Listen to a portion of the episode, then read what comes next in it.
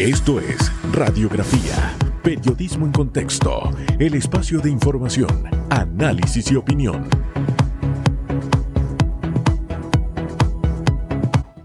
¿Qué tal? ¿Qué tal? Muy, pero muy buen día. Bienvenido, bienvenida. Hoy es jueves, un jueves que sabe a viernes o, o tal vez un jueves que sabe a mono, si le suena mejor.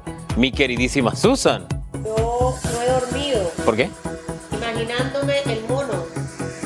Usted sabe que, me empieza a mandar cosas ayer, usted sabe que la eh, expectativa. eh, está, es creciente, es creciente, ¿verdad? Ya, yo vi la Wow. en el camerino. ¿Ah, sí? No voy a decir nada, porque no le voy a dar el feeling a uno. Oiga, mire, eh, yo voy a aprovechar que llegó este mono, y más que un mono, porque cuando uno espera algo, y de verdad lo espera de corazón, y uno tiene el corazón dispuesto siempre a dar, a ayudar, usted sabe, así, con optimismo. A, a veces nos es difícil enlazar eso de que si tú das una sonrisa, recibes. Si tú das, vas a recibir más. Eh, nos es difícil. Y usted sabe que me encantó, que me dicen, lo de Susan va aparte, va en una caja. Y después me dicen, no, no solamente va aparte, es que le mandamos algo adicional. Porque resulta que María, la mamá de Brígido, que me manda esto, dice que la conoció a usted cuando usted tenía 17 años. En Chiriquí, Hace en Aplafa, hace un par de días nada más. No, hace muchos Entonces usted no solo recibe mono, recibe algo más. La conocí en Aplafa. a eso nos, allá en David, a eso nos referimos cuando usted da y recibe. Da un poquito y va a recibir el doble del poquito que usted, que Gracias, usted da. mamá del joven Brígido.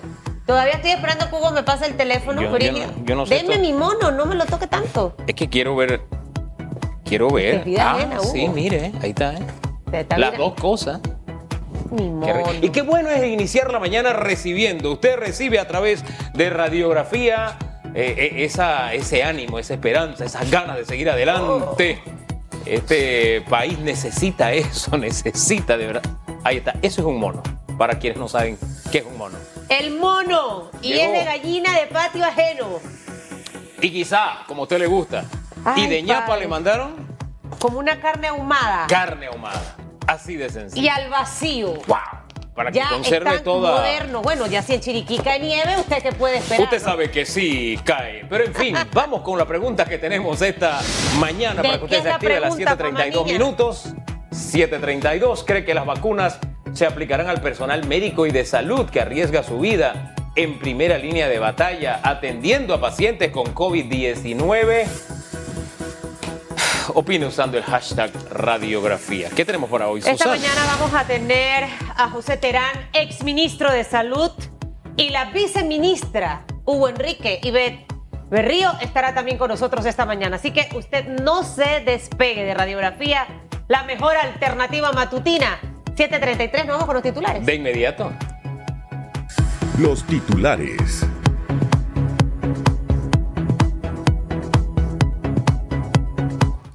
Son las 7 de la mañana, 33 minutos. Panamá inició vacunación contra COVID-19. Violeta Gaona, enfermera, jefa de la sala de cuidados intensivos del Hospital Santo Tomás y con 37 años de servicio, se convierte en la primera persona en ser vacunada. No tengan temor, muchos tienen temor a ponerse la vacuna, pero sean positivos, que sí creo que con esta rapidez la vacuna, creo que es con una intención de que todos estemos anuentes a vacunarnos y pronto disminuyan los casos, dijo la trabajadora de la salud. El acto llegó, el acto, al acto llegó el presidente de la República, Laurentino Cortizo, acompañado del ministro de Salud, Luis Francisco Sucre. También estuvo allí la viceministra de Salud, Ivette Berrío. Son las 7:34 minutos. Ministro, Ministerio de Salud lanza oficialmente la campaña MAPA. Mascarillas, pantalla facial. La entidad realizó la entrega de pantallas faciales en la estación del metro de Albrook como parte de las acciones que buscan reducir la velocidad de contagios del COVID-19 en la población. Las autoridades de salud manifestaron que el uso de la mascarilla en complemento con el protector facial son un arma efectiva para evitar el contagio del virus. Próximamente estaremos recibiendo una gran cantidad de caretas faciales para su distribución en todas las estaciones de salud a nivel nacional, indicó García de Salazar. 7.35 minutos. Panamá reanuda vuelos con Venezuela a partir del 23 de enero de este año. La Autoridad Aeronáutica Civil informó que se retomaron operaciones con Venezuela luego que las aerolíneas sostuvieran conversaciones con el Instituto Nacional de Aeronáutica Civil de la República Bolivariana de Venezuela. La aerolínea Copa Airlines ha sido autorizada a realizar cuatro vuelos semanales entre Panamá y Caracas y un vuelo semanal entre Panamá y Valencia. Los pasajeros que viajen a Venezuela deberán cumplir con los requisitos previstos por las autoridades venezolanas como pruebas de COVID-19. Estos requisitos también van a ser aplicados por Panamá. Son las 7:35. Joe Biden es juramentado como nuevo presidente de Estados Unidos. Hoy es un día de historia y de esperanza, dijo Biden en su discurso inaugural, en el que hizo un llamado a la unidad del país y prometió ser el presidente de todos los estadounidenses. En su discurso, el veterano político afirmó que Estados Unidos enfrenta el surgimiento del extremismo político, la supremacía blanca, el terrorismo doméstico, pero afirmó que estas amenazas van a ser derrotadas. La ceremonia contó con la presencia de expresidentes y artistas como Lady Gaga y Jennifer López. Hasta aquí los titulares. Los titulares. Le faltó mencionar Katy Perry. ¿Cuándo ella la nota ahí? No, Osvaldo, ya la nota ahí. No, no, ni Sandra. Oiga, son las 7:37 minutos. Vamos con nuestro primer invitado. Esta mañana nos acompaña el doctor José Terán, exministro de Salud. Doctor, muy buen día. Muy buen día, Hugo. Muy buen día, Susan. Bienvenido a Radiografía. Doctor, usted eh, fue ministro de Salud eh, en, un gobierno panameñista. Eh, tenemos un gobierno PRD y, hago esta, antesala para su entrevista porque a pesar de las diferencias políticas que puedan existir, primero usted es panameño, segundo es médico y sus intervenciones en radiografía siempre ha sido en ese tono de construir, en ese tono de aportar y muchas veces en ese tono de felicitar lo bueno que hemos hecho, que creo que debe ser la tónica de todos los líderes de la oposición en este momento y no hacer comentarios eh, que no ayudan al país, sino que hacen todo lo contrario. Y, lo que significa todo el tema de las vacunas eh, con su perspectiva y básicamente yendo un poquito por lo que le acabo de mencionar, eh, cómo usted ha visto ese proceso, algunos cuestionamientos se han dado por ciertos grupos de médicos que no van a poder recibir la vacuna o personal de salud como camilleros, el que lleva al personal en la ambulancia y a los pacientes, pero entendemos todos que obviamente son 6.220 vacunas, si no estoy equivocada, lo que se va a aplicar en esta primera fase, doctor Terán. Eh, muy buenos días. Eh, no, en realidad yo me sentí muy contento ver eh, cuando arribó el avión con las vacunas a Panamá, no fue la dosis que se había cometido originalmente, y seguramente, igual que hicieron ustedes en su momento cuando se dijo que en vez de 40 mil se iban a recibir, recibir 200, eh, 12 mil tantas, corrieron a la fuente a investigar si en realidad lo que se nos estaba diciendo era lo correcto. Y efectivamente lo es. Pfizer tuvo una decisión de parar la planta en Bélgica para aumentar, prácticamente duplicar o más, la producción de vacunas y por eso Panamá y otros países, Canadá, Estados Unidos, el resto de Europa también se ha visto perjudicado con eh, el despacho de las vacunas. Así que llegaron para 6.000 personas. Entonces, comencemos con ese proceso de vacunación en una forma equitativa y eso hay que aplaudir. Doctor, em, mi abuela solía decir, y me encanta citar a mi abuela porque era sabia, del pan bendito a todos un poquito. O sea, lo que había, había que repartirlo entre todos.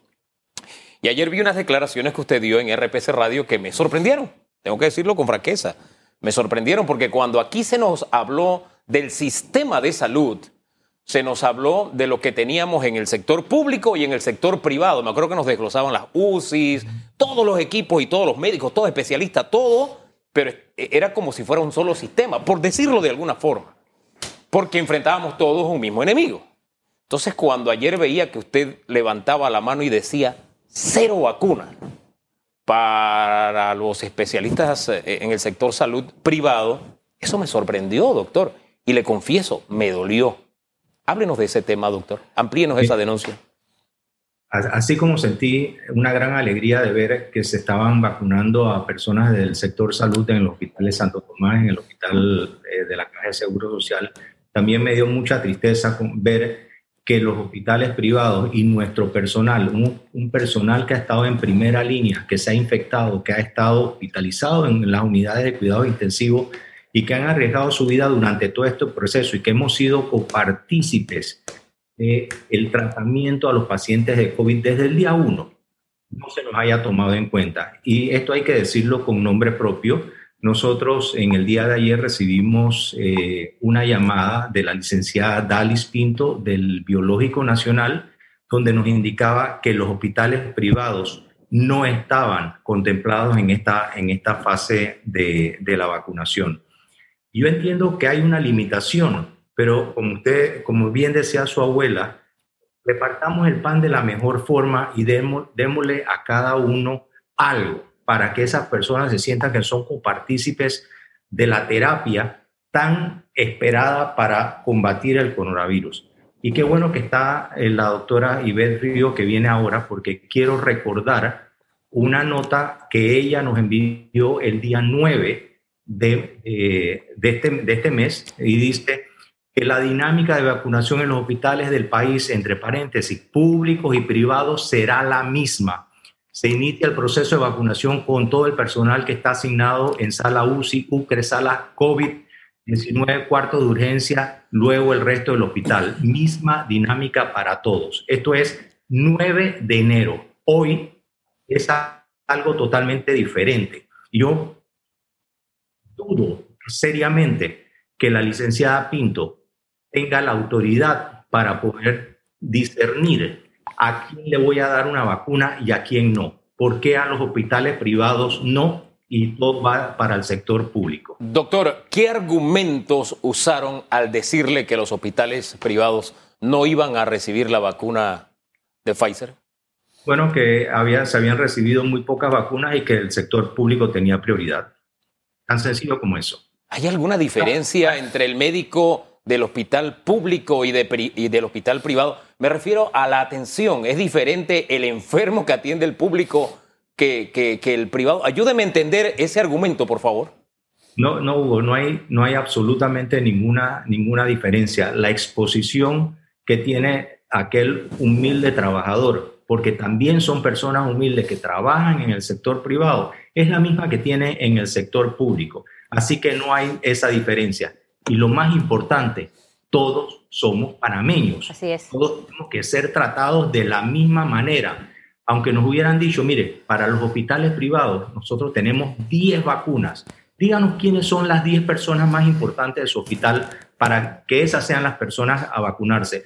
Eso nos indica que hay una participación y hay un compromiso del Estado por todos los panameños. Y no estoy hablando del sector privado, estoy hablando de todos los panameños, porque todos estamos metidos en este mismo baile. Ahora, siento que hay mucha confusión, doctor, se lo digo sinceramente, parece que, que, prevalece el tema de la mala comunicación. Y, y ¿sabe por qué se lo menciono? Porque ayer la ministra consejera, aquí en una entrevista que nos habló, dentro de la distribución que nos explicó, incluyó a los hospitales privados. La semana pasada, igualmente, en este programa se habló de los hospitales privados. Eh, y ahora, obviamente, está todo, todo este tema. Por eso es que al inicio, cuando le preguntaba, porque mucha gente a veces tiende a pensar que todo lo que uno como comunicador pregunta tiene que ser lo bonito. O todo lo que opine alguien que no pertenece al engranaje gubernamental también tiene que ser bonito. Se aplaude cuando se tiene que aplaudir y se critica cuando se tiene que criticar. Esa, esa es la, regla de la vida. ¿Ustedes qué van a hacer frente, frente a este hecho? Eh, han tratado de hacerle llegar esta información al ministro de Salud. Vamos a ver ahora la respuesta de la viceministra en el programa. ¿Cuáles van a ser los pasos a seguir? Porque hay muchísima preocupación, no solo con el tema de eh, los hospitales privados, cuerpo de médicos y de otro personal de salud del sector público que tampoco entendemos que por ahora por las dosis no va a ser incluido, pero que están en riesgo. El camillero, el que, el que recibe a ese personal con COVID. O sea, ¿cómo, ¿cómo va a ser este paso a seguir a partir de hoy? Mire, mire, mire Susan, algo muy importante de esto. Yo tengo un grupo de chat donde hay más de 100 médicos que están directamente involucrados con el manejo de los pacientes COVID, desde médicos intensivistas, infectólogos, todo el grupo. Y me dolió muchísimo cuando varios de estos colegas dijeron en el grupo de chat, he visto a personas hoy venir a vacunarse que nunca los he visto atendiendo un paciente COVID. Entonces, ahí es donde viene el problema. En España han rodado las cabezas precisamente por aquel juega vivo de saltarse la metodología establecida para la aplicación de las vacunas. Pero aquí no, aquí nada pasa, aquí nada pasa, aquí pareciera que estamos en un país en el cual eh, las personas que tienen el poder de decisión simplemente deciden sin tomar en consideración las, las ideas de sentido común, Susan y Hugo. Pero ¿qué tiene que, ¿qué tiene que pasar, doctor? ¿Y quién tiene que hacer que pase algo? Porque si al final yo estoy a la cabeza de algo y veo que cómo se está distorsionando un tema que puede ser positivo, yo tengo que interferir. En este caso, ¿quién debe agarrar y de verdad involucrarse más para que las cosas funcionen como, como deben funcionar? Bueno, Hugo, eh, Susan, la, la, respuesta es muy sencilla. La responsabilidad siempre recae sobre el presidente de la República. Los ministros de Estados actúan en concordancia con el presidente de la República. Por eso es un equipo, por eso es un ejecutivo. Y las decisiones, si usted bien, los decretos ejecutivos son firmados por el presidente y el ministro del ramo. Al final, el presidente es el que firma todo. El presidente es el que debe decidir y el presidente es el que debe velar de que esta distribución sea equiparada, igualitaria para todos los panameños. Y mire que yo no estoy diciendo que no vamos a, recibir la vacunación. Yo no estoy diciendo eso. Yo sé que en el momento en que lleguen más dosis, van a ser distribuidas a los hospitales privados y espero que todos los panameños podamos estar vacunados. Inclusive, eh, lo he planteado en innumerables ocasiones desde hace muchas semanas, que estábamos dispuestos a subirnos en el carrito de compra del Estado para que más panameños tuvieran la posibilidad de vacunarse. Hay un sector de, 16 años a 59 años que no tienen factores de riesgo. Esos van a ser los últimos, pero esos son los trabajadores, los que mueven la economía del país. ¿Por qué estas personas no podríamos darle la oportunidad de que se vacunen lo antes posible? Entre más personas que estén vacunadas, más rápido nosotros alcanzaremos una inmunidad de país. Y eso, esa protección es la que nos va a permitir reinstalarnos, reiniciar todo lo que es el proceso económico, eh, eh, tratar de que las personas vuelvan y recuperen sus empleos, tratar de que la economía se comience a mover, porque si no vamos a tener no solamente el problema sanitario y el problema económico, sino que vamos a tener un problema social. Doctor, eh, ayer la otra frase que se me venía a la mente al recibir esta avalancha de información es que lo que hacemos con las manos ah. lo dañamos con los pies. Y fíjese usted, uso en la primera persona en plural porque al final es el país el que se está equivocando. Como país nos estamos equivocando. Porque cuando comencé a recibir información de médicos, yo enseguida, por ejemplo, le escribí al doctor Julio Sandoval, que es una figura seria de prestigio, y le dije, ¿esto es verdad? Y me mandó las caritas tristes diciendo, sí, está pasando, es verdad. Y de pronto recibes la versión de Saint Llorens y entonces es como una puñalada que uno recibe porque al final uno está feliz, está contento, una buena noticia, pero lo que se hace con las manos se puede estar dañando con los pies. Y siento como Susan que hay algo en comunicación que no está, ese engranaje no está funcionando. Fíjese, desde ayer yo estoy pidiendo aclaración sobre las camas nuevas que estuvieron en la apertura del mal llamado hospital COVID, eh, que supuestamente se están cambiando por camas distintas. Y lo que me mandaban de vuelta desde presidencia era, las camas nos cuestan 10 mil dólares. Entonces es como si tú preguntaras, eh, eh, ¿qué hora es? Y te dijeran, mañana estrenan la película de Tarzán. No, no sé si me logro explicar. Entonces siento que hay como que que hay una información que está corriendo, va a una velocidad y la capacidad de aclaración del gobierno eh, va a otra velocidad o va en una realidad eh, paralela. Todo esto se lo digo porque usted hizo la denuncia ayer en RPC Radio, que retransmite o transmite conjuntamente con Eco TV Radiografía.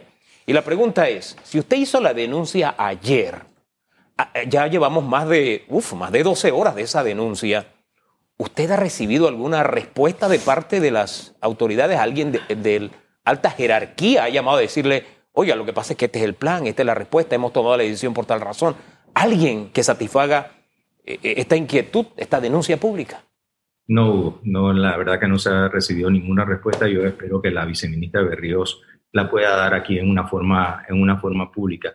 Y lo que usted acaba de mencionar en cuanto a la comunicación del Estado y el fallo es, es algo que es evidente. O sea, no es lo mismo pautar, hacer una propaganda, a tener una línea de comunicación del Estado. Es lo mismo. Y en eso el Estado está en cero, en cero, totalmente en cero, precisamente por lo que usted acaba de mencionar. Aquí las cosas no se aclaran, aquí hay siempre ambigüedades. Eh, un comunicado tiene que venir y aclarar el comunicado anterior. Este es el diario vivir de los panameños y por eso es que lo primero que yo hice fue verificar la noticia, a ver si era verdad, precisamente porque hemos perdido la confianza, hemos perdido la credibilidad en nuestras autoridades de que lo que nos están diciendo tal vez no sea lo correcto. ¿Qué le eh, y salen estas cosas que ratifican que algo no está correcto. ¿Qué le diría hoy a nuestro líder, el presidente Cortizo? Entendiendo que obviamente se han reconocido cosas buenas, pero que hay malas ahorita. En una, en una frase, en, en un mensaje corto, doctor Terán. Líderes, lidere, eso es lo que es. Hay que, hay que, hay que tener ese liderazgo y ese liderazgo se gana. No es solamente la autoridad que le da una banda presidencial, la autoridad se gana, se gana con las acciones. Y, yo conozco al presidente eh, Nito Cortizo, de que era diputado, de que fue candidato en Colón la primera vez en 1994, ¿no? y no dudo que tiene buenas intenciones pero hay que llevar esas buenas intenciones de una idea a la práctica y hay que comunicarlo adecuadamente. Doctor, cuando usted hace ese llamado a ejercer la autoridad que lidere, es porque usted siente que la ha perdido. Disculpe, la pregunta parece como elemental, pero quiero tener su, su, bosquejo mental del país en este momento respecto a ese tema.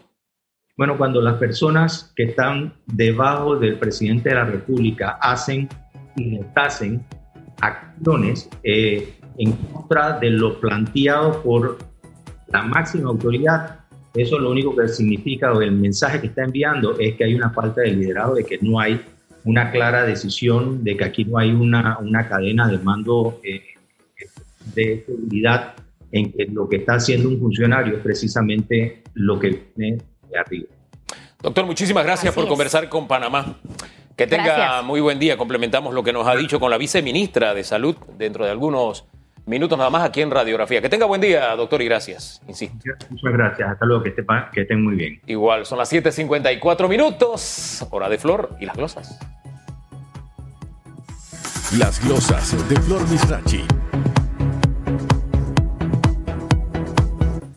Y aquí las glosas de hoy. En este país piensas mal y siempre aciertas. Ahí está después de todo ese show de la llegada de la vacuna y de la primera enfermera vacunada, al menos en el complejo de Nicolás Solano, se la pusieron a personal de salud que no atiende enfermos de COVID.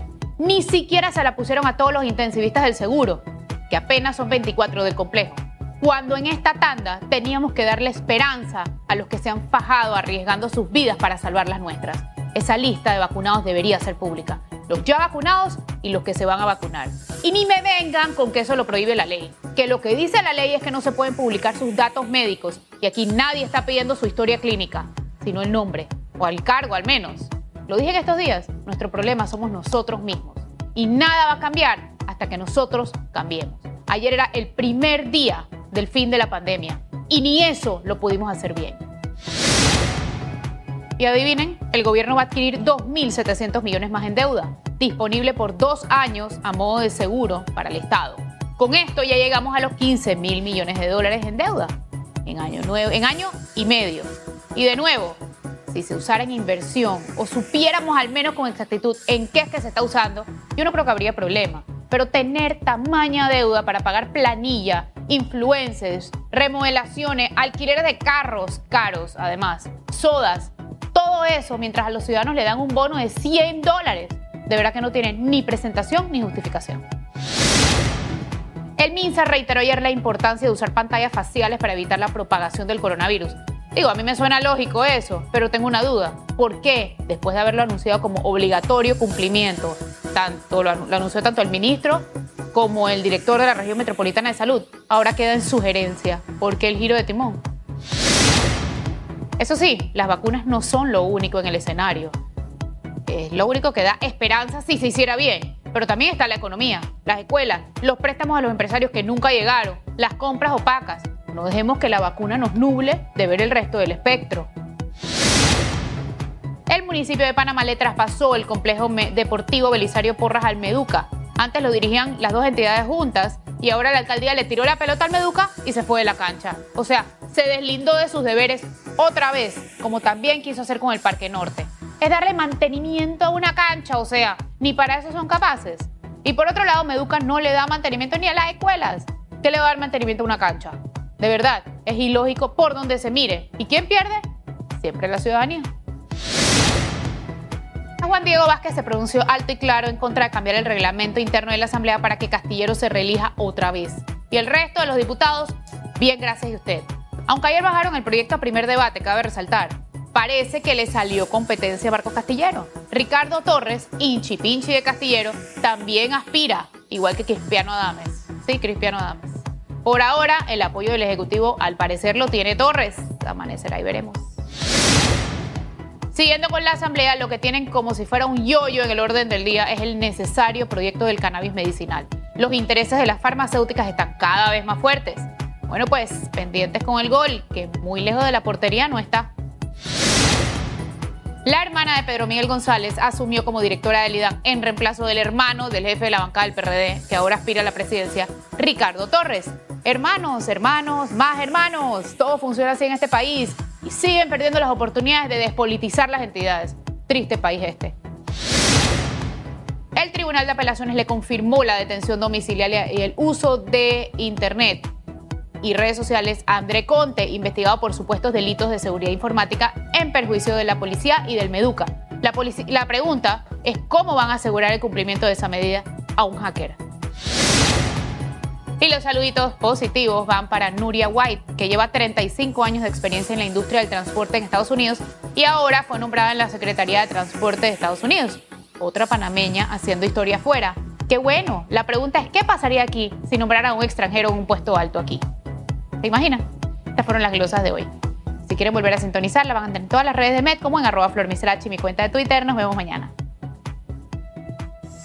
Las glosas de Flor Misrachi.